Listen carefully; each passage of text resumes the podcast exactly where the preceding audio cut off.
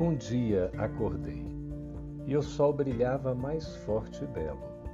O caos ficou para trás como uma lembrança vaga. Não havia mais a competitividade que regia o planeta desde os primórdios da evolução na seleção das espécies e que reverberava de modo contínuo e quase perene na espécie humana. Tampouco os homens não mais se digladiavam em busca de coisas efêmeras, fruto de conceitos equivocados que se consolidaram e se perpetuaram durante milênios no planeta, que deveria ser chamado apenas de um ponto azul no espaço. Não mais a oscilação entre os dois polos políticos que ora partiam, ora renasciam e que traziam mais desesperança que paz nos corações dos homens. Não havia mais o predador e a presa na ânsia de satisfação dos instintos mais primitivos e bárbaros na própria espécie humana. Tampouco o ofensor e a vítima, pois já haviam se entrelaçados nos abraços conciliadores dos bons. As energias densas perderam-se em tempos idos, pois alcançamos vibrações sonantes com as luzes do infinito. Mas a mudança não se deu em um toque ilusionista ou mágico.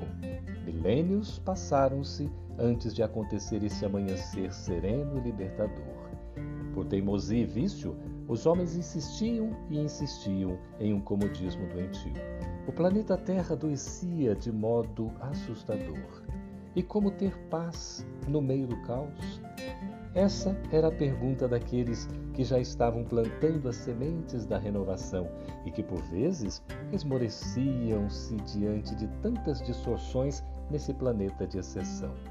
A lógica divina queria o amor e o homem plantava a dor aos seus e aos irmãos de outras espécies. Deus queria o perdão.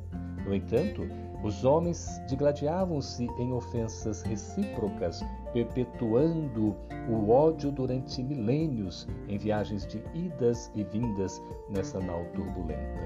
Deus queria a paz. Os homens utilizavam-se da ciência para criar bombas cada vez mais sofisticadas, ao ponto de colocar em risco a própria espécie humana. Quando olhamos para trás, não acreditamos em que nos transformamos.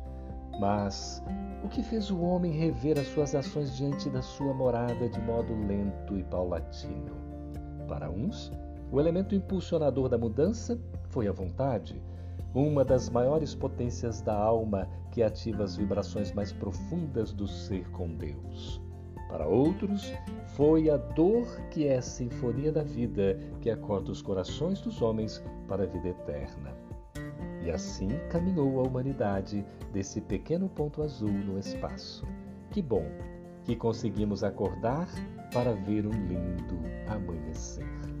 Texto de Rose Campetti, um pequeno ponto azul no espaço. Gostou?